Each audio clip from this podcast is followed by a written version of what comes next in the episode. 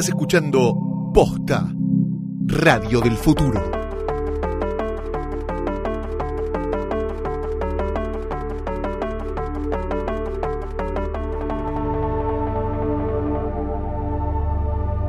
Bastardos, enanos, huargos, les damos la bienvenida a un nuevo episodio de Jodor, Jodor, Jodor, el podcast de Game of Thrones de posta. Yo soy Luciano Banchero. Yo soy Fiorella Sargenti y no entiendo qué hacemos acá porque no hubo episodio ¿Ah, no? Nuevo. ¿No? No, vimos The Bells, Ah, ¿no hicimos el capítulo todavía? y todavía no salió el final, que no tiene nombre. Ah, debo haber soñado con el final. Claro, este, no, este episodio es de otra cosa. Yo estaba parece. por analizar eh, mi sueño. es otro episodio especial de teorías, el último que vamos a hacer en la historia de este podcast. Podemos decir literalmente porque ustedes lo pidieron, porque lo pidieron un montón, incluso eh, un ratito antes de que lo grabáramos, acá lo estamos grabando, va a ser el último porque es la última vez que tenemos chance Sí. de inventar y de flashear cualquier cosa. Exactamente, así que esa fue la propuesta, que una vez más nos manden sus mails a jodor.posta.fm, eh, que es donde han llegado los cuervos durante toda esta temporada, durante todas estas temporadas de nuestro podcast. Y hoy... Por última vez les damos la bienvenida a sus especulaciones, a sus teorías falopa, en este caso sobre cuál va a ser el final de Game of Thrones. Antes, queremos agradecerle a Cablevisión Flow, nuestro sponsor. Todavía no conoces Cablevisión Flow, es la mejor forma de ver Game of Thrones, porque además de ver las temporadas anteriores, te permite ver los capítulos finales cuando vos quieras. Podés verlo los domingos a las 22 por HBO, pero si llegaste unos minutos pasadas las 10 de la noche, puedes reiniciar, volver al comienzo. Llegas más tarde, te quedaste manija con el capítulo, puedes retroceder en la guía y darle play. Es como viajar en el tiempo para ver el comienzo del Sí. episodio. Los lunes ya tenés el capítulo nuevo y los anteriores en la sección on demand de la plataforma para ver las veces que quieras. Por todo esto es imposible que te pierdas Game of Thrones. Gracias Cablevisión Flow por acompañarnos en esta temporada de Jodor, Jodor, Jodor. Temporada que tuvo un eh, episodio bastante comentado. El episodio anterior, el dedicado a The Bells, el- la semifinal de Game of Thrones. Sí, que pasó algo gracioso que es hubo Ah, sí, yo todavía me estoy cagando de la risa. No, bueno, todavía se está hablando en todos los medios, eh, gente que se pelea en internet como no puedes opinar, sí puedes opinar, y un montón de cosas que no, no vale ni siquiera mencionar, pero para mí sobre las repercusiones de Devils, lo que, lo que sí eh, vale destacar acá en Hodor es que aparecieron como tres o cuatro que estaban enojados por nuestras opiniones. Literalmente tres o cuatro. Enojados, pero eh, enojados, además era, eh, por, por- porque pensaban que lo hacíamos con... Claro, a ellos, le- a, a ellos nadie les dice que los paga HBO. porque porque decían que lo estábamos haciendo como con sorna, como si a uno le gustara eh, no haber disfrutado del todo de un capítulo ¿Qué, de qué una se serie piensan? que ¿Que, que nosotros arrancamos hace cuatro años un podcast solo para burlarnos del final? No, claro, eso es- hay gente que hace cosas así. Sí, no, no somos nosotros. No estos, no estos dos, no estos dos. Pero apareció como tipo Dotrakis y Ansalid Sí. de, de Hodor que salían en defensa de este podcast, así que les mandamos un beso enorme porque además fue, fue muy gracioso porque era como una respuesta desmedida a tres o cuatro que Sí. estaban diciendo como ñe, ñe, están muy enojados, "Uah", pero era como venía la, el ejército de Dani en su esplendor de golpe. También hay que decir que eh, el, el episodio anterior, te puede haber gustado o no, pero es innegable que dejó unos memes espectaculares. Tremendos. Es sí. muy maravilloso, me dieron vida esta, Sí. esta semana para lidiar con la, la, la depresión post-decepción. Que también igual para mí se puede se puede disfrutar del episodio y de los memes, Eh, pero así como con todo, se puede disfrutar de una película y de los memes, se puede disfrutar de los memes, punto. ¿no? Eh, Entre, entre ellos eh, alcanzó un, un, un nivel eh, de, de Zeitgeist ya Game of. Thrones que la Mona Jiménez hizo un video Ay, por favor, eh, ese ambientado en Westeros. No. Ese no me causó gracia. Le- le- Pero gracias a las 3.000 personas que nos lo mandaron diciendo, ¿ya vieron esto? Sí, sí, no, gracias. Gracias por eso. A mí me encanta que me, me manden al toque cualquier cosa que van relacionada con Game of Thrones. Gracias particulares a una oyente, creo que era, eh, que no, no hice captura, es una boluda. Sí. No guardé el tweet, no hice captura, pero nos mandó una versión del Pikachu sorprendido con eh, John, que Hermoso. es versión John de The Bells cuando se da cuenta que está en el bando equivocado. Es hermoso, así que si estás por ahí, si estás escuchando, eh, levanta la mano, así te podemos dar el crédito que mereces. Eh, tenemos eh, ganadores de cosplay que la semana pasada invitamos a participar por merchandising de Game of Thrones. Van a ser todos contactados por privado para encontrarse con sus bolsitas y con el premio extra que les prometimos. Gracias por compartirnos sus disfraces. Hay algunos muy creativos y muy esmerados. Hay algunos muy falopa. Vamos a hacer una mención de honor, una mención de Hodor en realidad, eh, al que nos mandó, me disfracé del asesino de Jamie y era una foto de una bolsa llena de ladrillos. O el Me disfracé de Bran en eh, The Long Night y era básicamente un chabón tirado en el sillón jugando a la play. o el, eh, creo que de los falopa, el mejor lejos, Sí. que fue el de me disfracé de guion de la octava temporada. Sí, es un chabón eh, sin disfraz. en patas señalando un caniche blanco. es hermoso, ay, lo quiero leer, por favor. Ustedes, ustedes son eh, la razón por la que hacemos este podcast. Total. La razón por la que hacemos este podcast no es la serie, son ustedes. Son- así que gracias. Y gracias también a HBO por el sobre con la platita. No, gracias por eh, los premios para los ganadores del cosplay. Hablando de premios, tenemos las teorías que nos han eh, mandado nuestros oyentes. El premio para nuestra teoría favorita es un mapa de Westeros espectacular, cortesía de eh, nuestros amigos de Mapoteca, un proyecto que eh, nos fascina particularmente porque somos fans de los mapas. eh, acá ellos se hacen eh, cuadros hermosos con mapas de, la vida real, podemos decir, pero en este caso también eh, hicieron un, mapa del, continente de Westeros que es realmente una, una belleza. Los encuentran en arroba mapoteca, arroba mapoteca en Instagram y ahí pueden enloquecer no solamente con el mapa de Westeros que van a codiciar, El que sino está, que lo tenemos acá mientras estamos grabando, Está colgado. Está en el estudio Luis Pedro Toni. Sí, muchísimas gracias, es bellísimo. Es muy lindo. Y viene con dragoncitos. Creo Sí. que tiene los tres, ¿no? Los tres vivos. ¿Te acordás cuando eran tres? eran tres, eran tres. Así que gracias, Mapoteca. Vamos a ver quién eh, se queda con el privilegio, el honor y lleva a su pared el mapa. ¿Empezamos? ¿Arranco yo? ¿Arrancas vos? Arranca vos. Dale, tenemos a José Gabriel que eh, nos dice, les paso mi teoría de cómo termina la cosa. Bueno, aclaramos que también hay algunas más eh, eh, realistas y hay algunas más falopa en el sentido más falopa. Claro, el falopómetro eh, jodorístico eh, varía, ¿no? Sí, Tiene diferentes niveles, así que de todo. Bien, dice, John Aegon mata a Dani porque sigue en su camino en Madness. Él se da cuenta que la cosa no da para más y que la gente es más importante que ella. La mata y si se cumple la profecía de Azor Ahai, quien para salvar al mundo tuvo que matar a la mujer que amaba. Nisa, Nisa. Nisa, Nisa, jodieron mucho esta temporada con que John la ama, así que creo que por algo lo plantaron, no solo por melosos. Por otro lado, dice Tyrion es un Targaryen y legítimo heredero al trono. Recordamos que hay una teoría que insiste con que Tyrion en realidad no es Lannister sino Que Targaryen, viene, algo que... viene, sí. viene de los libros, en Sí. realidad en la serie nunca, nunca jugaron. Jugaron muy mínimamente con eso cuando él se acercó a Viserion y a, y a Raegal cuando estaban encerrados, pero no mucho más. Dice legítimo heredero al trono más que John Aegon, eh, por esto para mí es quien se queda en el trono. En realidad habría que revisar la sucesión, ¿no? Porque ponerle que ese hijo de... ¿De quién debería ser hijo Tyrion? De Aerys, De Aerys. pero O sea, ilegítimo. claro, hijo de Aerys ilegítimo y no de Tywin con una Targaryen. No funciona así. No, no, no. Claro. Eh, para, para quedarse con el trono debería ser Sí. hijo de Aerys. Tywin le dice, vos no sos mi hijo, se comenta que el rey loco se comió a la madre de los Lannister, por lo que no me parece descabellado. Además, cuando leí unas pocas páginas del principio del primer libro, me quedó grabado, al abrir la puerta, la luz se derramó por el patio, proyectó su sombra contra el suelo, y allí por un instante Tyrion Lannister pareció alto como un rey. Otra cosa que apoya esa teoría es que el dragón tiene tres cabezas, Dany es una, Jon la otra, la tercera el enano.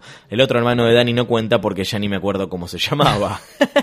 ¿Cómo que no cuenta? ¿Viserys? Viseri, claro. Sansa vuelve con Tyrion y reinan juntos.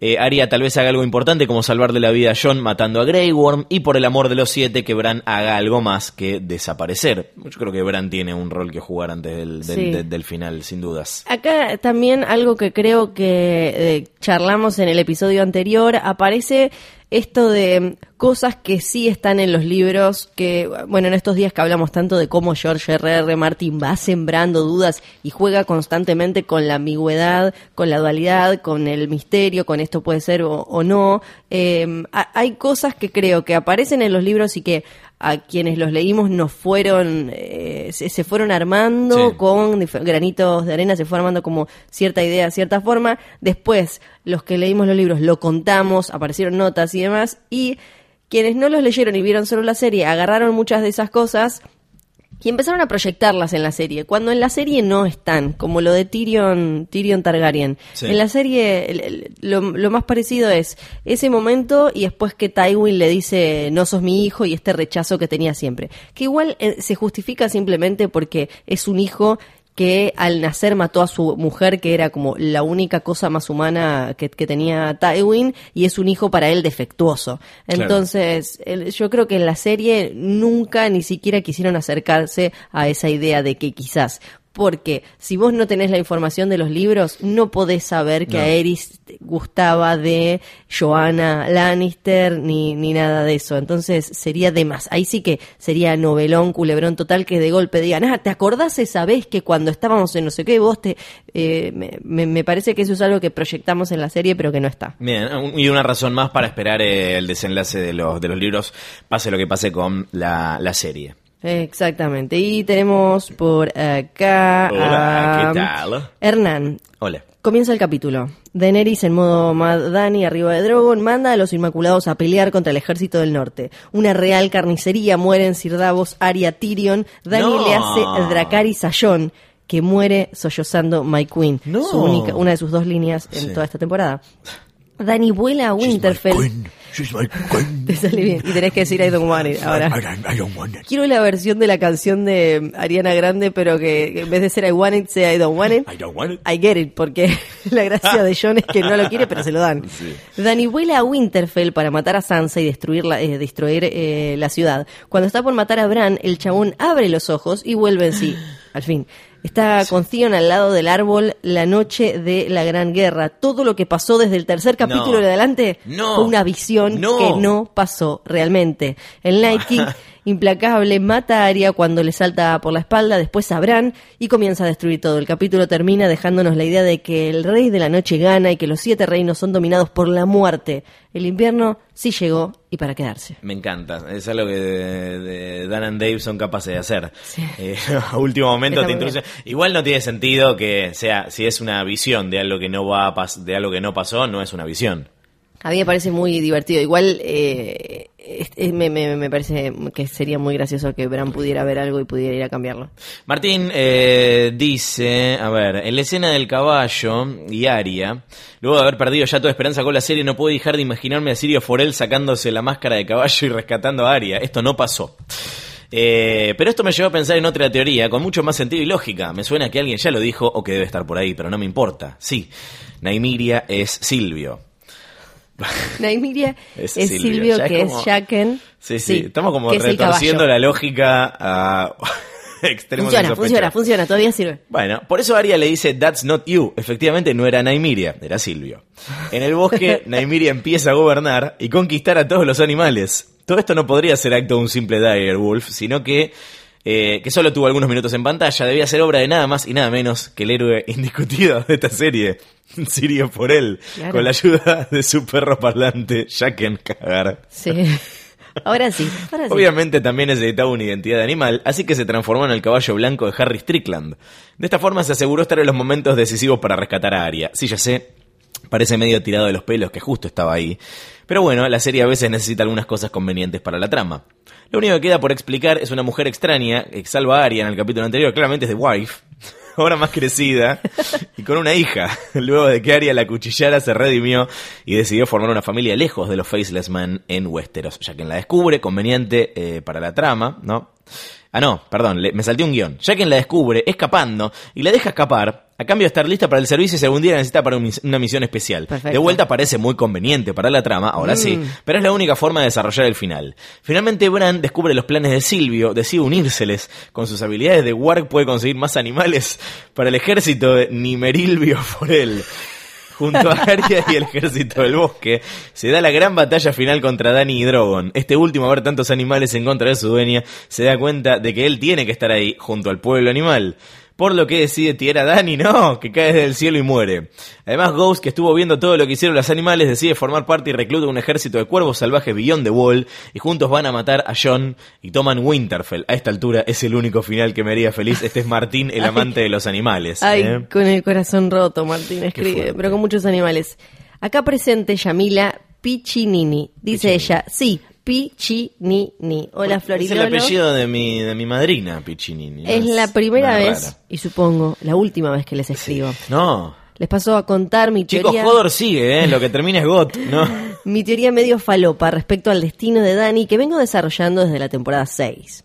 Minutos después de quemar todo King's Landing, Dani logra apagar el lanzallamas de Drogon. Al contemplar la masacre que hizo, se da cuenta de la cagada que se mandó en su momento de locura Targaryen. Arrepentida y sin consuelo, busca apoyo en Jon, pero ahora él no solo la mira con asquito, sino que también con terror y desconfianza. Mm. Ella sabía que debía actuar rápido, por lo que su primer instinto fue montar a Drogon y levantar vuelo. Ya fuera de las nubes de humo, piensa sus posibilidades. Después de lo sucedido, aliados le quedarán pocos o ninguno, y así devastada vuela sin rumbo.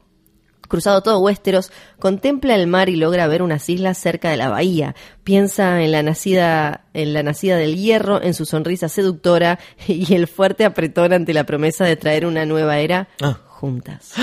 Me gusta. Yara, sorprendida ante la llegada de Dani, la recibe de manera amable, pues aún no se había enterado nada. Después de semanas, Dani salió de su alcoba en el castillo de Pike y empieza a compartir las cenas con Yara. Una noche fría, ambas se encontraban juntas frente al fuego del brasero. Dani, apoyada en Yara, se, sienta, se sentía cómoda y cálida luego de un par de copas. Mm. En ese momento, se anima a hablar sobre lo sucedido. Nunca me preguntaste por qué vine acá, ni tampoco has cuestionado lo que hice en King's Landing, sabiendo que ella ya se había enterado. Y los cuervos, claro, Sí, sí. ya llegaron. Las arañitas, todo. Y ahora la mira a los ojos con el rostro iluminado por el fuego y un cierto aire de tranquilidad mientras se acercaba aún más a ella. Le dice, porque eres mi reina, tomé las islas en tu nombre, en Ay. caso de que necesitaras un lugar de retirada. Las islas de hierro estarán para usted, mi reina. En mis dominios estarás protegida. Dani, sorprendida y sin aliento, pregunta, ¿y solo soy tu reina? Su mirada A baja. todos le dice lo mismo. Pero, sí. Sí, la, la line Es- de Dani. y claro, bueno. Solo soy tu reina. Él hace tipo Dani con Sirio Forel. Solo soy tu reina. Ojitos y pistolitas, le hace como... Su mirada baja a los labios. Dani, sorprendida, de, de Yara, cuando asoma esa sonrisa que tanto le gustaba. La química entre ellas dos estuvo desde su primer encuentro, pero en ese momento ninguna de ellas hizo algo al respecto. Bueno, sigo sin demandar nada, pero estoy abierta a otras propuestas. Yara se inclina hacia ella y con el fuego como único testigo, Dani se sumerge en el beso más apasionado que haya tenido en el último año. A todo esto, Danny kind of forgets about the Iron Throne.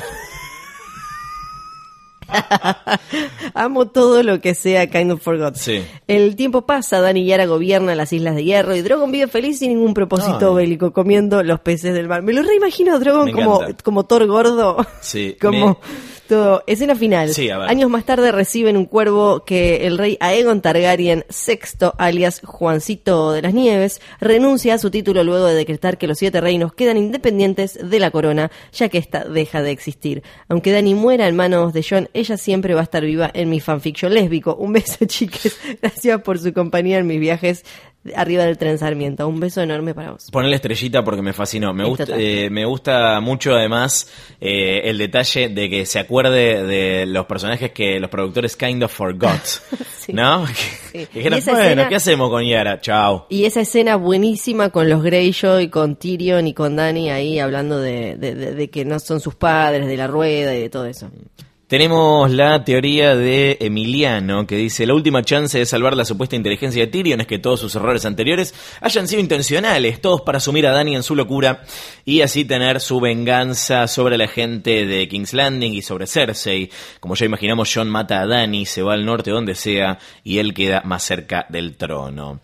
La escena final es Arya finalmente yendo a buscar a Gendry, rebrota el amor y en la escena postcoital lo convence de que tiene que ser el rey de Westeros por ser heredero legitimizado de Robert. Se realiza un concilio donde queda coronado como rey. ¿Y cuál escena de Melisandre al revivir a John? Arya va sola a su habitación solo para sacarse la máscara y revelar que era Jaqen, la nueva reina Westerosi. Sí. Está buena esta teoría. Está, está buena, sí, me gusta. Hay muchos que se preguntan, eh, y muchos memes muy buenos también, sobre Gendry en, en, en Storm's End, eh, solo, porque Sí. está como tipo, Sí. con un castillo Bueno. claro. Para, pero vive gente en Storm's Es risky business. No, no, claro. Eso es medio raro, porque la serie nunca nos terminó de mostrar qué pasó bien con todos esos castillos que fueron quedando abandonados. Sabemos que, por ejemplo, Dragonstone Sí.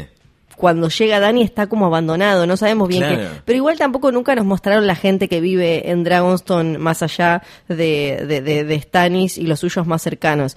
Después, por ejemplo, eh, en High Garden eh, tampoco es como, no, nos fueron quedando los castillos así abandonados y como decís vos, ¿qué pasó con toda esa gente que laburaba ahí? Gendry ahora, eh, que, que había alguien durmiendo en su cama, en la cama de, de Renly, o no, no sé, no sé. Durmiendo en la cama de Renly, que es el cuento de los ositos.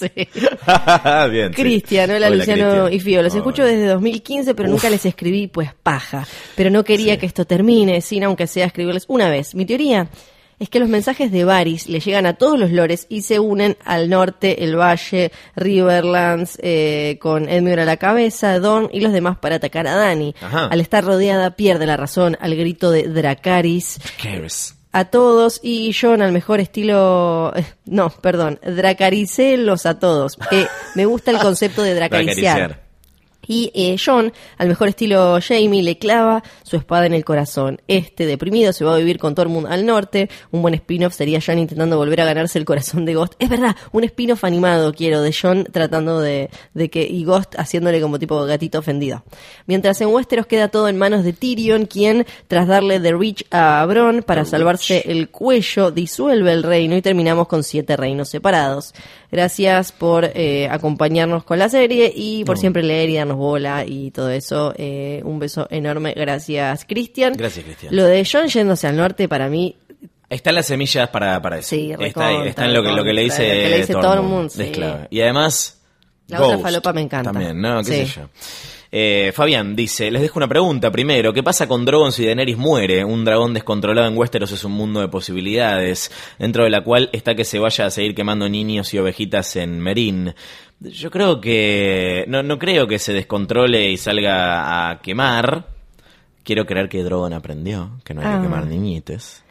Eh, pero sí, me, me daría mucha, la verdad que me da mucha pena. O sea, ¿puede alguien pensar en los dragones? Pobre Drogon, le mataron a los hermanos. Sí. Si se cumple el destino que están pronosticando para Dani, le van a matar a la mamá. Y o ahora, sea, y aparte, mamá, sos no una bueno. forra, maté Sí. sin querer una pibita Sí. y los encerraste a los otros dos que quedaron para siempre como todos pachuchos y más chiquitos y ahora de golpe me haces matar eh, me- mega tipo a todo un sol para los niños. Que es como, ma- mamá al final tipo era cuando te convenía. Para, para mí, eh, si, si sucede lo que pensamos, esto de que Dani muere porque John o alguien la tiene que matar, Sí. pues enloquecida de, de poder, Drogon se va a ir solo eh, a algún lado, quizás... No creo que muera. Me No, parece no una crueldad extrema Sí. matar a todos los dragones. No, para mí va a ser más como... Y, y digo volver a Valiria porque eh, él cuando estuvo dando vueltas solo, eh, por lo menos sobrevolaba a Valiria. Así que me, me imagino que volverá a esos. Medio también como lo que pasó con, con Valerion cuando la princesa aérea Targaryen trata de reclamarlo como suyo eh, para escaparse y eh, Valerion termina llevándolo a algún lado que no se sabe dónde es, que parece que eh, fue Valiria. Así que me parece que ahí hay algo. Eh, me imagino que van a hacer una analogía de Tyrion John matando a Daenerys, eh, con lo de, bueno, a Eris y Jamie.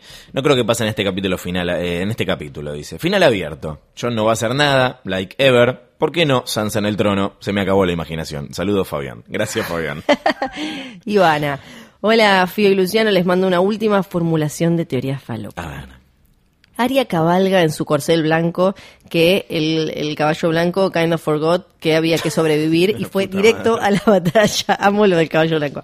Hasta encontrar a Gre- Grey Worm, lo mata para tomar su cara e infiltrarse en el ejército de Daenerys y así lograr sembrar en ellos una idea de rebelión contra la reina de las cenizas. Bien. Cuando ella le da la orden de buscar a John para quemarlo por traición, Arya busca al acusado y al encontrarlo le advierte en secreto que John es ella personificando al líder de los Inmaculados. Arya le dice que gran parte de su ejército está dispuesto a darle la espalda a la reina después de dejar todo convertido en cenizas. Pero John le repite que no quiere traicionarla, que ella es su reina y él ya le dio su palabra de lealtad como digno hijo de su tío. Sí, si debe morir, será siendo fiel a su palabra.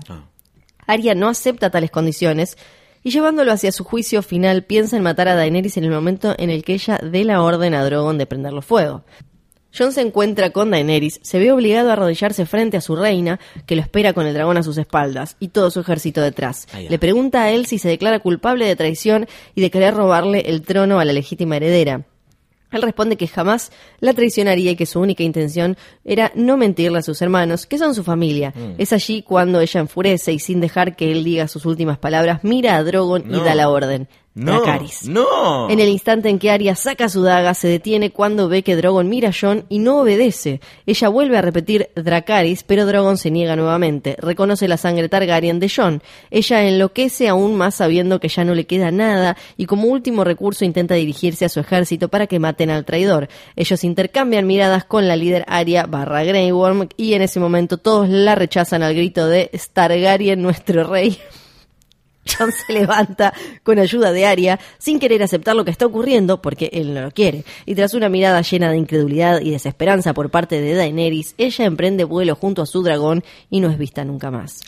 John le dice a Arya que no quiere el trono, que solo quiere irse y ser libre de una puta vez. Y ella le explica que puede tomar su cara sin matarlo. De esa forma, el trono momentáneamente, eh, de esa forma toma el trono momentáneamente y declara a los líderes de cada reino, quedando Sansa a cargo del norte. John escapa libremente al verdadero norte y da como desierto al antiguo trono, al que funden para que ya no queden ni sus restos. Y listo, se va el resto a disfrutar de las vacaciones en la playa que habían dejado pagas Grey Worm y Missandei. Perdón por el final abrupto, No. pero ya no puede morir nadie más. Fue demasiada desgracia para una temporada tan corta. Sí. Y gracias por el podcast y dice muchas cosas más lindas, muchas gracias. Y también deja una foto del pan en forma de lobito de hot pie, el mío en versión galletita de limón y nuez. No. Esperado, eh, inspirado en el de Binging with Baby. Ah, eh, lo sacó. Es increíble, es muy fabuloso. Eh, acá nos manda la foto. Es eh, ahora que ahora quiero uno un poco. Yo también, perdón, Me eh. Mangueándole, mal, esto es mangueándole a los oyentes. Sí, me siento mal, pero si querés mandarnos uno, es muy, muy fabuloso y bello. Después lo vamos a compartir. Freire nuestros. Este, gracias. ¿A dónde se van de vacaciones en Westeros? En ¿La gente de Westeros se va de Bueno, vacaciones a esos? Arre. Eh, bueno, los, largo, los. Targaryen tenían Summer Hall. Claro, la casa de verano. Se iban ahí. O sea, solo se va de vacaciones, donde tenés que ser de No. alguien, si no, Sí. no, no te vas a ningún lado, ¿no? Sí, sí, sí. Bueno, como, como, como acá. Como acá, ay Dios. Brenda dice, me encantaría que God termine con Bran niño despertando en su cama después de que Jamie Lannister lo haya tirado de la torre. Todo había sido un sueño, si esto parece cada vez más repetido. Espero que realmente el final sea Jon matando a Daenerys, que en su última escena la veamos muriendo sentada en el trono que tanto buscó.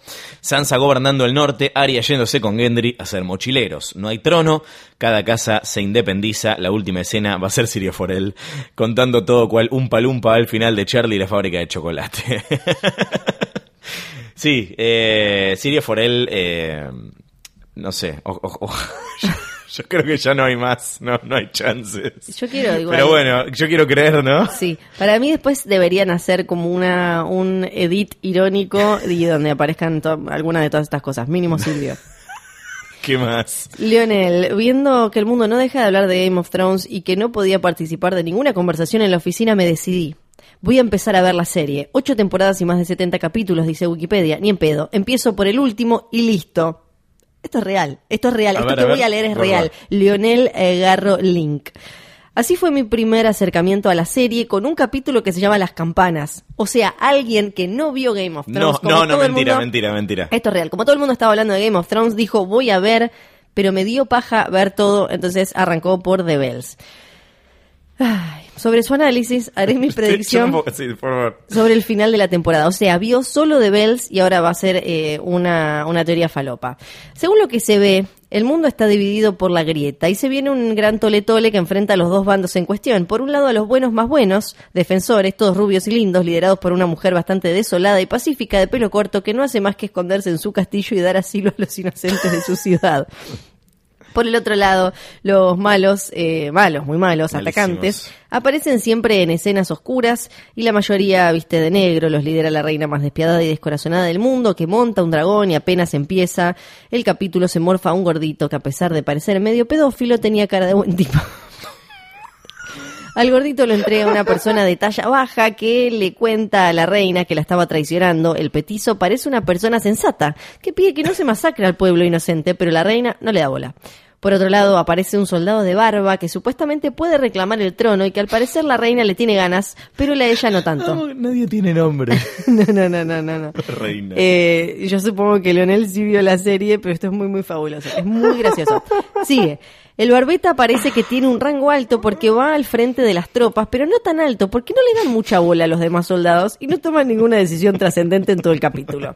Antes del ataque suceden dos cosas. Primero, una piba acompañada de un grandote entran a la ciudad que espera el asedio diciendo que van a matar a la reina buena. No entendí si era un chiste interno, si eran conocidos de los guardias, si eran Jedis usando truco mental o qué. Lo segundo parece que el, eh, el hermano manco de la reina buena estaba de prisionero con los malos y el petizo sensato, que resulta también ser hermano de la reina buena, lo libera y le pide que vaya a decirle a su hermana que se rinda y escapen como si fuese cuestión de una llamadita. Finalmente, se preparan para la batalla, pero antes de que empiecen los bifes, la reina loca y despiadada empieza a destruir absolutamente todo con su dragón escupefuego, que resulta ser un arma más poderosa que la estrella de la muerte. Menos mal que no había más de un dragón, si no el mundo hubiese sido una sola fogata gigante hace rato sin discusión alguna sobre la posesión del trono. Mmm, el pobrecito, por eso moriste. La ciudad atacada empieza a arder, la reina de pelo corto siguiendo fiel a sus sentimientos pacifistas, solo ve la ciudad arder y a los ciudadanos refugiarse, los soldados defenderse, finalmente se rinden, los soldados defensores, perdón, esto está bien escrito, y sueltan sus armas. Aún así, la reina y su dragón siguen quemando todo sin clemencia y el único que quieren detener y acá yo pifié, no, acá está el texto así, a ver, y aún así la reina y su dragón siguen quemando todo sin clemencia y el único que quiere detener, ahí está, la matanza de los soldados desarmados es el barbeta que parece no, no ser tan malo, pero como no tiene un rango tan alto, nadie escucha sus órdenes y se prende a seguir matando a troche y moche. Ay. Por otro lado, la piba y el grandote ya entraron al castillo de la pelicorta, efectivamente deben haber sido Jedis, pero como todo se derrumba por culpa del dragón, el grandulón le dice a la piba que se vaya y que ella debe ser un personaje sin mucha voluntad ni determinación, le, le hace caso sin chistar y empieza a huir del caos en medio del pueblo inocente que se quema vivo. Además de sumisa, vemos que la piba es bastante bruta y tropieza con todo lo que se encuentra en el camino mientras corre por las calles abarrotadas. Por último, el manco se encuentra con su hermana, intentan huir como les había dicho el petizo, pero las salidas estaban tapadas por el quilombo que estaba haciendo la loca con su dragón, mueren los dos abrazados con todo un edificio encima. Conclusión, los buenos mueren, los malos liderados por un dragón y una reina despiadada ganan, aunque ya no les queda ciudad para gobernar porque es un mar de cenizas y los únicos pocos y, y los únicos un poco rescatados, el barbeta y el enano, no hacen mucho para impedir la masacre. Si no entendí nada mal, el capítulo fue espectacular con escenas muy bien logradas, un gran despliegue de producción y bastante bien dirigido. Predicción, los malos no tan malos, el barba, el petizo y la piba se rebelan ante la reina y la hacen boleta, probablemente No. en manos del barbeta y la piba torpe y sumisa, pero con buen corazón termina liberando algún sector oprimido en su nuevo corcel blanco. Ah, me gusta este, ¿eh? Estrellita, gracioso, sí. estrellita. ¿Cómo es el nombre? Leonel. Leonel. Tenemos el mail de Rocío que dice, eh, ah, esto es tremendo, el domingo 19 es mi cumpleaños, me van a regalar una torta Targaryen. Sí, justo el día en el que seguramente muere Daenerys. Pueden creer mi mal no. timing, igual Fire and Blood. A ver, teoría capítulo final. Arranca con Daenerys dando un discurso en sus tres idiomas, Valirio, Dothraki y Common Tongue a su ejército y lo que quede de King's Landing. Mientras tanto, en Winterfell ya se va a estar armando la rebelión iniciada con los mensajes entre Varys y Sansa. Para mí habrá un final cíclico. Las casas Stark, Baratheon y Arryn unidas contra el autoritarismo Targaryen. Puede que se sume Dorne, pero como no conocemos a sus gobernantes no voy a arriesgar. En Highgarden no hay nadie. Ignoraré la, la pavada de Bronn. Eh, y los Greyjoy seguirán fieles a Dany. El ataque será sorpresa, pero no va a haber una batalla bien desarrollada porque cuando Daenerys decide acabar con todos, Tyrion la va a matar como hizo Jaime con el Mad King. Drogon va a morir con ella, los que sobrevivan, es interesante eso, los que sobrevivan de su ejército escaparán a esos. Los vencedores van a decidir no imponer un nuevo rey reina, ya que con King's Landing destruido es más fácil retornar a la vieja modalidad de los reinos independientes o tal vez instauran una democracia burguesa, pero no creo que haya tiempo para eso. Obviamente Sansa termina gobernando el norte. En cuanto a Jon, no lo banco, me gustaría que Daenerys lo mate, pero no creo que se cumpla mi sueño. Seguro apoya la rebelión con el corazón roto y después se va con los salvajes con la psiquis arruinada. Esto es está muy en línea con lo que nosotros creemos que va a pasar. Sí, está muy en línea. Escena final de, de Sí. God, perdón. Después de mostrar a John yendo al norte, enfocan la Red Keep destruida y termina todo con el trono cubierto de, de nieve, como en la visión, señalando como el Juego de Tronos rompió el trono. Sí, para mí eh, sería hermoso que termine eh, así o que de en algún momento viéramos esa imagen con, no sé, el trono destruido y la nieve, pero creo que ya el invierno ya pasó, ya, ya no es muy full, full invierno. Al- el otro día leí algo interesante que hablaba de cómo los que leímos los libros tenemos otra, eh, otra visión de, de John, porque con esto de que de que estamos adentro de su cabeza en los libros, tenemos un como otra otra forma de analizar sus acciones y lo vemos un poco menos básico que en la serie. Me pareció que, que tenía sentido. Tommy Thanos. A ver, Hola Flor y Lolo, me encanta todo lo que hacen. Ay, muchas gracias. Bueno, cosas lindas, cosas lindas. Eh, porfa, hagan season de Hodor para el spin-off y para The Winds of Winter. Ja, ja, ja. Así que sale algún día. ah, sí, la, la Sí. idea es eh, seguir. Igual la gente no lee. Ahora sí, Así que, ¿para qué la lo vamos a hacer, no? John mata a Dany en el comienzo del capítulo, luego va y mata a todos los que saben que él es Aegon Targaryen, Mad, John y eh, la yuta madre que te parió Andy. a pesar de esto, recapacitada, Re- a pesar de esto, recapacita y se exilia al norte, conservando la promesa de Ned. Al llegar al muro, sube a la cumbre y allí se toma unas birras mirando el horizonte, junto a Tormund, Ghost, Cyril Payne y el mismísimo Silvio Forel, quien le pregunta.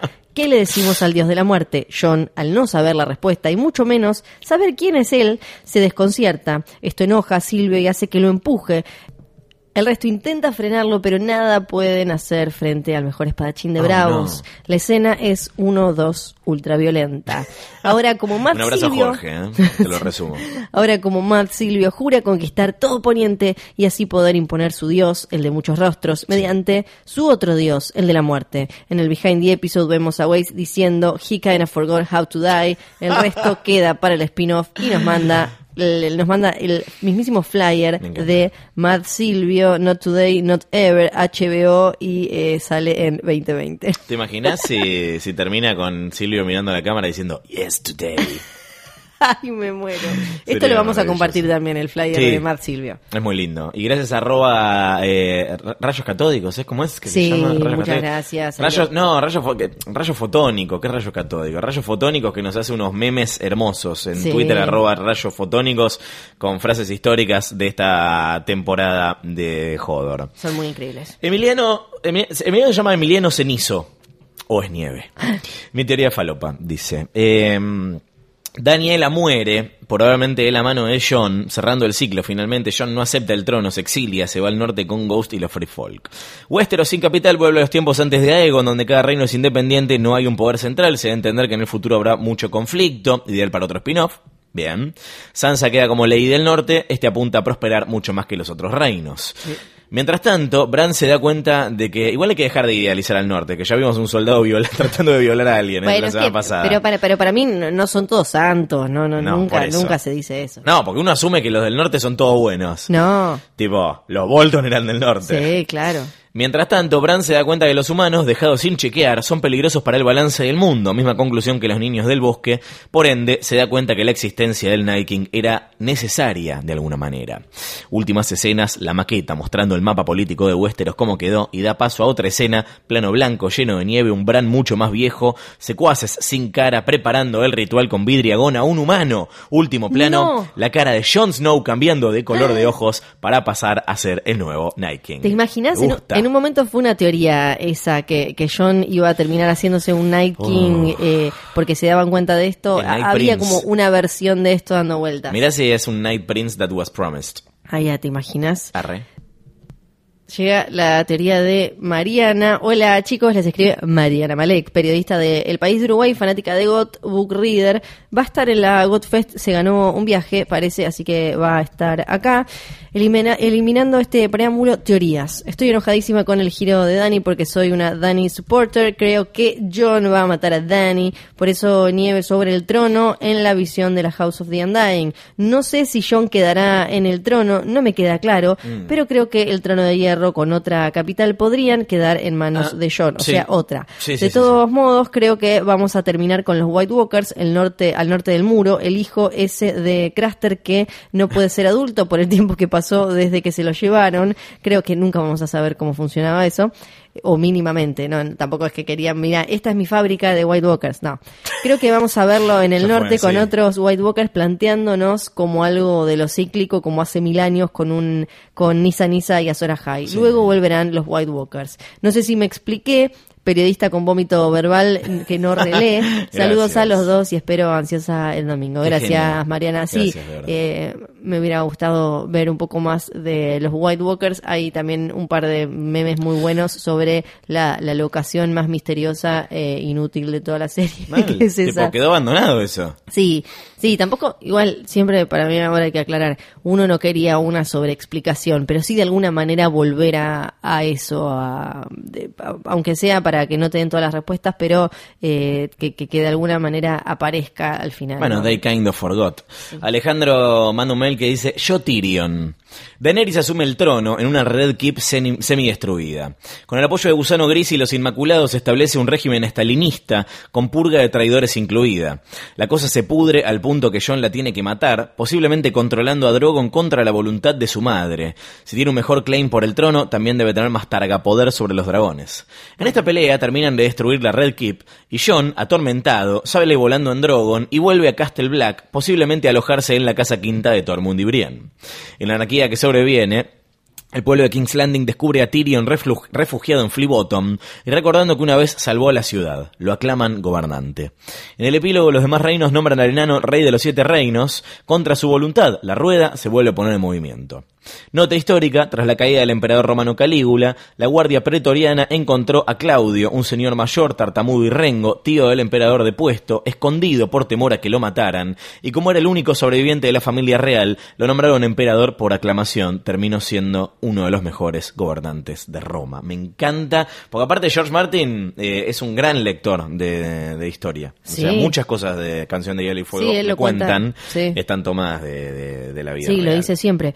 Ignacio Figueroa, teoría final GOT o cómo el gordo es un autor de sci-fi. Ok. ¿Cómo andan Florilolo? Probablemente recalientes con cómo salió todo en el último capítulo. Y sí, tienen razón, pero bueno, vamos a divertirnos un poco teorizando sobre los finales. ¿Qué nos gustarían? Que obvio no van a ser los que van a ocurrir. Después de todo, D D son especialistas en hacer todo lo contrario a lo que los fans quieren y encima lo hacen mal.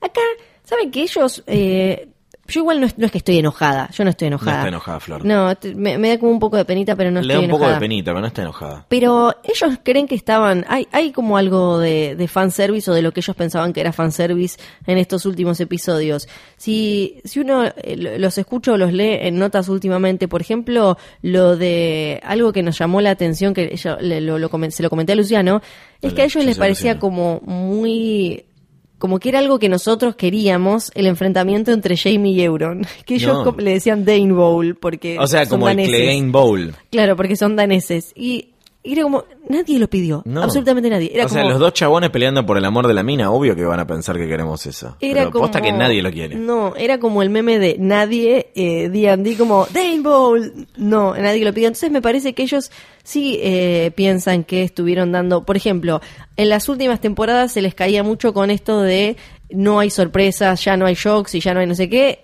Corte A, ellos diciendo, decidimos que fuera Arya la que matara al Night King porque poner a John era muy obvio. Sí. Pero directamente entonces lo que hicieron fue sacar a John de la ecuación. No es que Arya lo terminó matando porque al Night King porque él estaba distraído con John o algo así. Directamente lo sacaron de la ecuación. Y el boludo que hace de Euron, que dijo que no, qui- no quiso cerrar los ojos, Sí. que se quedó mirando a la cámara. Y para que Zapochnik le decía, cerrar los ojos. Y él decía, no, no. Porque yo muero feliz, muero mirando. Sí, me, me cae casi tan mal como eh, el mismísimo Euron.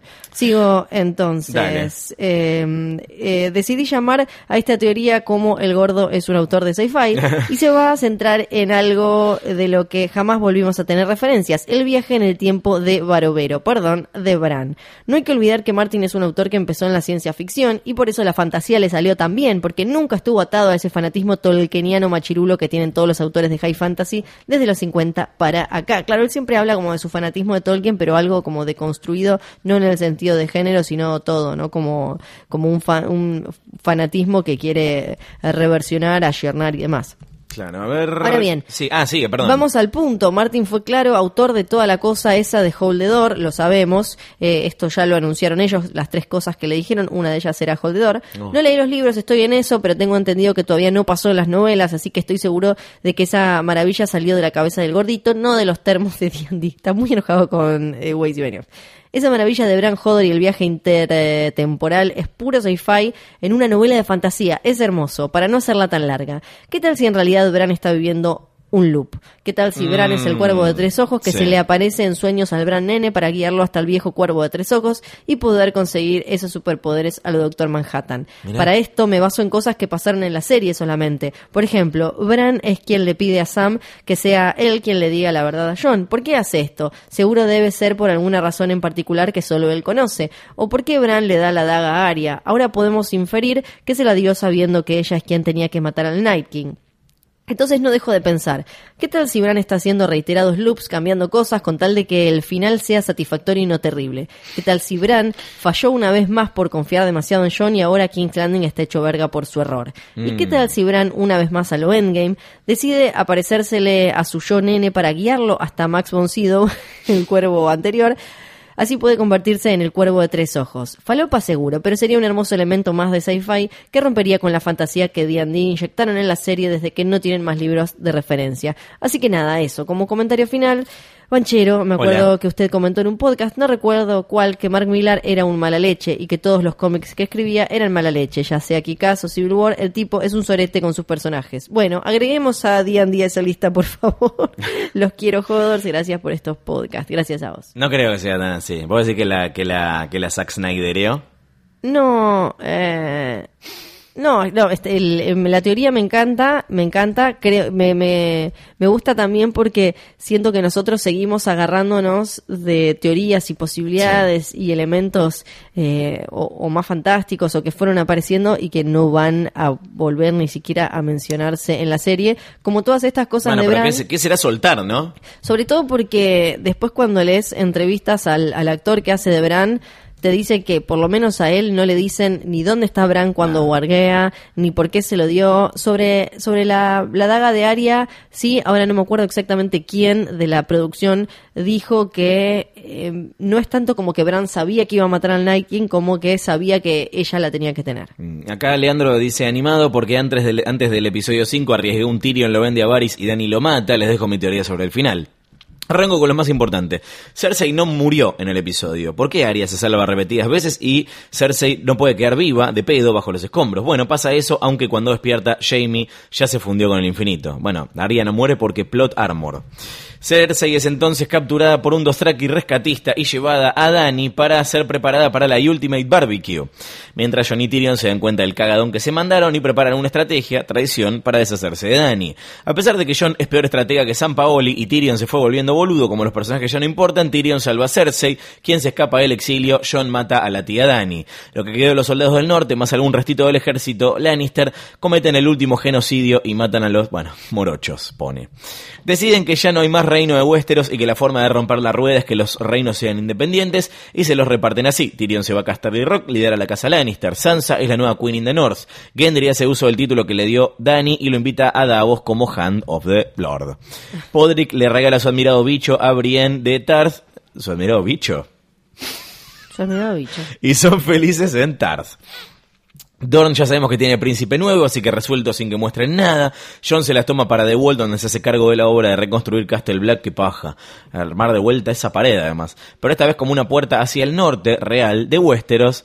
Mira si termina con que le hacen una puerta gigante al muro. Está bueno. Donde ya conviven con buena onda con los Wildlings. Ahí volvemos a ver a Ghost, que en principio le hace in- cenita indiferencia.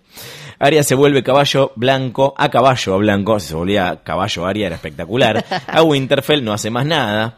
Igual, nada, eso ya dijeron que no va a volver. Muerta Dani, Drogon se escapa, nos queda un mundo con un dragón salvaje suelto, lindo para un spin-off. Recuerden, cualquier cabo suelto, que aten así nomás, ya fue explicado por David Benioff, un hechicero lo hizo.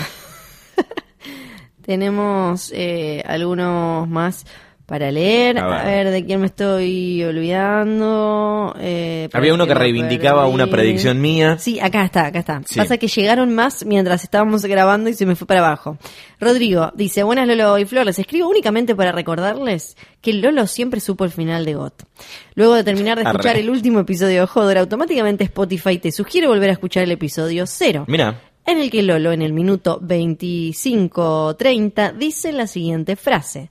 Para mí los dragones van a hacer mierda todo y no va a quedar nadie que pueda ser rey y se va a acabar el mundo fin.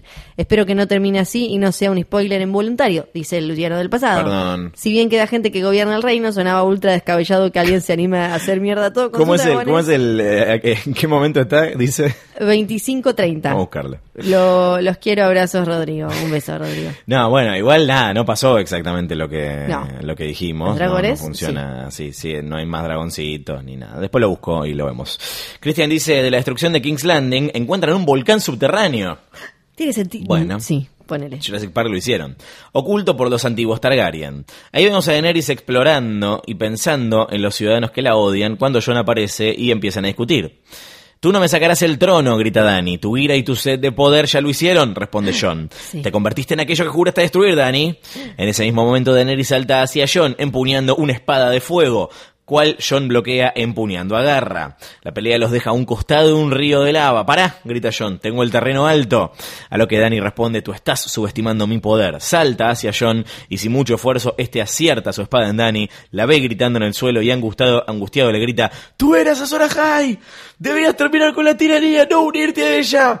Y vas a terminar la larga noche, no traerla de vuelta. A lo que responde desde el suelo, te odio.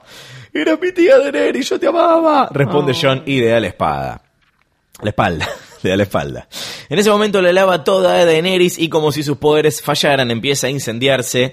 Eh, la lava toma a Daenerys, me pareció raro que la lave a Daenerys. Y como si sus poderes fallaran empieza a incendiarse. Oímos una risa extraña, de la sombra aparece un Qyburn con algo extraño en su cráneo. La tecnología Valeria es algo impresionante. Es verdad, lo Dice es. este, la rescatan y con Drogon la llevan a la antigua Valiria donde Qyburn empieza a salvarla de la muerte con una tecnología extraña. Al grito de ¡No! No. Nace Darth Dani. Todo termina con ella y Qyburn parados en Drogon mirando los siete reinos. Me encanta. bueno, igual. Benioff y Weiss ahora se van a hacer Star Wars, así que ¿quién te dice? Sí, claro que sí. Eh, Ludmila dice, Hola. esta es la primera vez que les escribo, descubrí el Hola. podcast recién con esta última temporada y me encantó. Gracias. La verdad no estoy nada contenta con el cierre que le vienen dando a Daenerys a lo largo de la serie que venían mostrando una construcción súper interesante que Fio mencionó el lunes de cómo Dani entra en permanente contradicción pero va encontrando un balance entre su costado Mad Queen Sí. y esa sensibilidad justiciera que la llevaron a ser una líder tan amada como temida. John, por ejemplo, es amado pero no temido, Cersei No, al claro. revés. Me hubiese gustado que jugaran hasta el final con esa contradicción, perfilándola hacia su parte mad, pero haciendo síntesis al final de todo ese aprendizaje y recorrido que hizo a lo largo de las temporadas, y no solamente la salida más obvia de simplemente volverla loca, como casi todos indican que sucederá en, la, en el final, matarla. Sí. Pero el gran final todavía no se estrenó, así que les paso a contar cuál es mi teoría y última esperanza. O sea que acá me parece que vamos a tener como una especie de, de- de redención Mad Dani o algo así. En principio no me parece tan sencillo que John Aria u otro personaje asesine a Dani, escuché muchas menciones de esta posibilidad y barajando quién será su verdugo, pero nadie se pregunta cómo lo van a hacer eh, con Drogon y lo que queda de los Inmaculados y Dothraki rodeándola. Más en su estado de paranoia absoluta dudo que se desproteja con facilidad, sobre todo suponiendo que llegan a matarla. ¿Qué hacen con Drogon después? ¿Matarlo también? Como si los escorpiones quedaron todos destruidos. Y mi corazón no soportaría ver morir a otro dragón. Estamos, eh, Sí. estamos en la misma.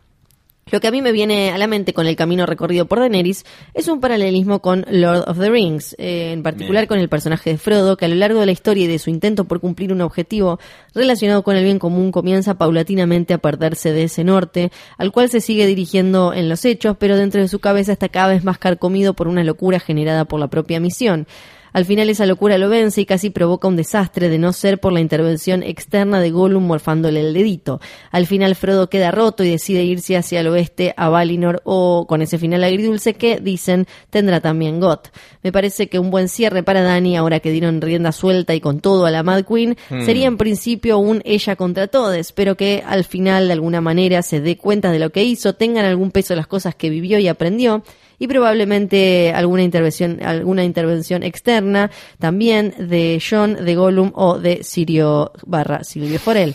Y ella misma decía renunciar y marcharse, en este caso al este. Creo que más que la muerte como una villana sacada de la galera, iría bien con el personaje del pasaje a la locura, pero luego el exilio y la redención. Y pienso que con esto, de alguna manera, lograría romper la rueda, ya que al tomarse ella el palo bien podría subdividir Westeros en pequeños reinos autónomos, o por qué no empezar la transición del medioevo a la modernidad y comenzar a eh, demarcarse los primeros estados-nación. Esta idea me lleva a lo que creo que será la escena final de la serie, con la organización de la nueva era en proceso, una Dani rota marchándose sobre el mar hacia el este para siempre, montada sobre Drogon y perdiéndose en el horizonte al amanecer. Les dejo en la misma sintonía un cosplay improvisado crossover y nos mandó Frodani, está ella con el pelo de, Dani, pero el, anillo colgado como, como Frodo. Valar Morgulis nos dice, Valar. Harris. Eh, está, está bueno, me gusta esta idea medio como Katniss Everdeen en los Juegos del Hambre que termina como un poco así. Ella termina rompiendo la rueda, y, pero termina rompiéndose. Ah, Para mí igual van a optar por romperla literalmente Sí, a ella. Como que ella rompe la rueda porque ya no quedan grandes familias y este cumple. sistema tan opresor. Digamos que cumple su misión de liberar al mundo de la tiranía a costa de eh, su sanidad y su vida. Eh, exacto. Bueno, Milena nos manda un mail larguísimo que está muy bueno, que tiene, que involucra, por ejemplo, a Aria sacándose la cara y es Jaqen, se saca la cara es Silvio, se saca la cara es Raegar Targaryen. Me gusta como cierra, dice última escena. Sam, siendo ahora un viejo, cameo de George R. R. Martin, escribe un libro, se titula Canción de Hielo y Fuego, termina de escribir, cierra el, eh, libro y cierra los ojos. Se pone todo negro. Cuando abre los ojos vemos que en realidad es Bran de 10 años despertando del coma. Nada sucedió. Federico dice, The Fall of War, dice. Eh, los mensajes enviados por cuervos se dispersan por todos los reinos. John no es quien todos piensan. En un lugar donde no se llega a ver muy bien, ya que quedan restos de la batalla contra los White Walkers, Sam es sorprendido por un cuervo que le pide al piste para comer. Sus alas están congeladas de su viaje tan largo. ¿Hacia dónde te diriges, cuervo de tres ojos? pregunta Sam. Me dijeron que deje este papel en el lomo de un elefante, contesta el plumífero. Pero si me das un poco de comida te lo dejo a vos. Total que se sepa al final del episodio ya no me importa, insiste Bran, digo el cuervo. Sam le acerca dos kilos de alpiste que tenía de casualidad, se sumerge en el mensaje. Puto el que lee, comienza el mensaje. No, jaja, dale, es un chiste. Te dejo esto para que sepas que John no es un Stark, que es el real heredero del Iron Throne. Dani está re loca con Marta, la que hicimos hacer pelota, no tiene hambre. Además, debo confesar que soy muy parecido a The Mountain en este episodio cuando no tiene el casco. Es verdad. Sam se ríe y besa al cuervo. Bran, que hacía dos semanas que estaba riéndose solo bajo el árbol de hojas rojas, también es sorprendido por su hermana. ¿Qué te pasa, Bran? ¿Por qué te estás riendo como loco de hace tres días? Sansa le pregunta tentada. Me metí en la cabeza de Dan y prendí fuego todo King's Landing. Arre estaba el pedo, me tenté y lo pude hacer. Contesta Bran con los anteojos puestos. Te fuiste al carajo, pero bueno, se lo merecen, grita Sansa. La imagen en la pantalla se funde negro y durante los próximos 74 minutos no pasa nada. Solo sonido ambiente, alguien ronca, flasheas que todo es un sueño de un Children of the Forest, pero no. Tu vieja se durmió, dice John. Cinco minutos antes de terminar las ocho temporadas se escucha el batir de las alas de un... Vuelve la imagen y Aria montada en un caballo blanco de una calecita abandonada en mi barrio atraviesa el sol. Fin. Sí, me encanta, me encanta. Es muy bueno. Y el último que voy a leer yo, pero Bueno. llegaron un montón, montón, montón más, Mega bocha. es de Lucito JS. A ver. Muy buena. Siempre disfruté de escucharlos desde las sombras, pero en esta ocasión me vi en la necesidad de elaborar mi teoría sobre cómo será el eh, final. Fue hermoso recorrer esta serie con ustedes. Es recíproco. Gracias. Primer acto. El episodio comenzará con un plano fijo de 15, quizás 20 minutos de Euron Greyjoy recostado sobre una piedra mirando el cielo y recordando en voz alta grandes logros de su vida. Bien. Pero cuando se comió 34, como, como cuando se comió 34 panchos seguidos o su gran victoria en el torneo de truco de Harrenhal. Segundo acto. A pesar de tener un 75% de imagen negativa y con el dólar a 55, Daenerys pide que la dejen Ay, no. gobernar. Jon Snow se le acerca y le dice lo que hiciste fue una traición al pueblo, un crimen hacia los vivos que no quedará. Daenerys lo interrumpe y le dice, espera, vos nunca elaborás tantas oraciones. En ese momento descubre que Jon Snow es Jon Snow, me gusta cómo me salió. Snow. Es Arya quien saca aguja y antes de poder darle el primer fracaso es interrumpir el primer fracaso. Chicos, eh, estoy leyendo muy mal. Es interrumpida por Jon quien corre al grito de mi reina, mi reina. Este sí es el Bobby de mi sobrino, dice Daenerys, quien corta de tiempo, paciencia y presupuesto decide ejecutarlos como mejor le sale. Le chifla a Drogon que sin la necesidad de que diga Dracarys baña con su fuego láser a Jon y Arya. Arya muere, pero no. Usando su ariarpón, se engancha a un halcón gigante que pasaba por ahí acariciándole la cabeza. Se pierden en el horizonte. Jon queda vivo y desnudo al ver que es inmune al fuego. Drogon le guiña un ojo a Daenerys y se retira. Dany le ordena a los Dothraki e Inmaculados que ejecuten al desnudo Jon. Tercer acto. Antes de que Grey Worm lo empale, un lobo le salta encima y le come el rostro, al mismo tiempo que una manada de lobos guargos, comandados por Ghost y Nymeria, asesinan a todos. ¿O no? Sí, a todos, también ¿O no? a Jon y Dany. Solo No. Tyrion sobrevive, ya que por su tamaño y al estar cubierto de ceniza, es confundido por un cachorro. Por favor. Último plano de Ghost recostado sobre la cucha de hierro, con Tyrion y su, a su lado, quien fue nombrado Patita del Rey. Epílogo, epílogo, zoom out de un señor barbudo y canoso con los ojos cerrados, que es ni nada menos, ni nada más ni nada menos que George R. R. Martin, quien se encuentra dormido y sentado en un inodoro de un baño público con una libreta y un lápiz en su mano. Alguien golpea la puerta, Jorge se despierta, asustado, tacha algo de su libreta, se limpia, sale de escena. Plano del inodoro, sube la música fundida a negro. Es brillante, este es brillante. gracias. Patita del Rey, eh, amor para siempre. Patita del rey. La verdad no, no esperaba este nivel de, de- de- de teorías. Gracias, Sí. de verdad. Todos estos mails llegaron a jodor.posta.fm. Hay un montón más. Hicimos una pequeña selección eh, eh, que consideramos representativa. De todos modos, gracias de verdad a todos los que nos han mandado. Tenemos un mapa de Westeros, hermoso, bellísimo. Cortesía de Mapoteca, arroba Mapoteca. Hacen cuadros con mapas hermosos. Es un emprendimiento divino que invitamos a que busquen en Instagram, arroba Mapoteca, que tienen cuadros eh, con mapas de la vida real, que también son muy bellos. Y en esta ocasión, el mapa de Westeros que eh, adorna las paredes del estudio móvil de posta Luis Pedro Tony. Hay que dárselo a alguien, Flor. Hay que dárselo a alguien. Vos ya Y- tenés uno, así que... Yo ya tengo, Sí, así que no, la, la que yo mandé no, no, No. la leímos, por No, eso no, no, no, no, no. participé. Ay, qué nervios, porque estaban todas buenísimas, eran todas muy elaboradas. Hemos... Vení, vamos a, vamos a reunirnos a, deliber- a deliberar. Sí, ya. La persona que gana el mapa de Westeros... Qué nervio, Flor. Salió la música Sí, sí, de golpe, de los nervios. La persona que Sí. gana el mapa de Westeros es Martín por su teoría en la que todos eran animalitos. ¡Animalitos!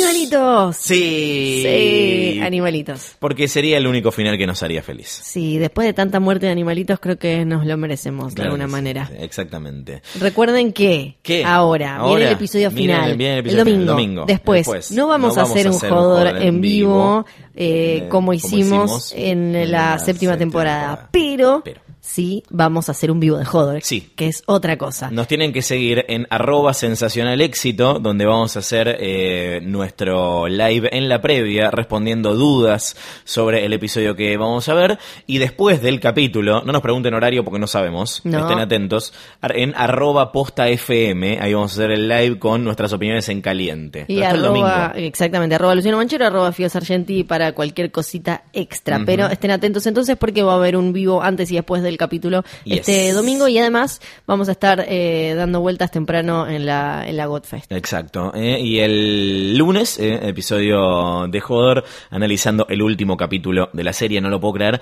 No es el último capítulo de Hodor, eso ya lo dijimos, pero lo volvemos a aclarar. Va a haber más episodios después, ya se van a enterar de qué se van a tratar. Pero por ahora nos despedimos de este episodio final de Teorías Falopa, agradeciendo a Cablevisión Flow por eh, su apoyo, como siempre, a Exosound por los equipos que eh, están acá en el estudio móvil Luis Pedro Tony de Posta y por supuesto a ustedes que son las mejores personas del mundo. Mejores personas del mundo, de verdad. Mi nombre es Luciano Banchero. Yo soy Fiorella Sargenti. Para Morgulis. Bailar do Jairis.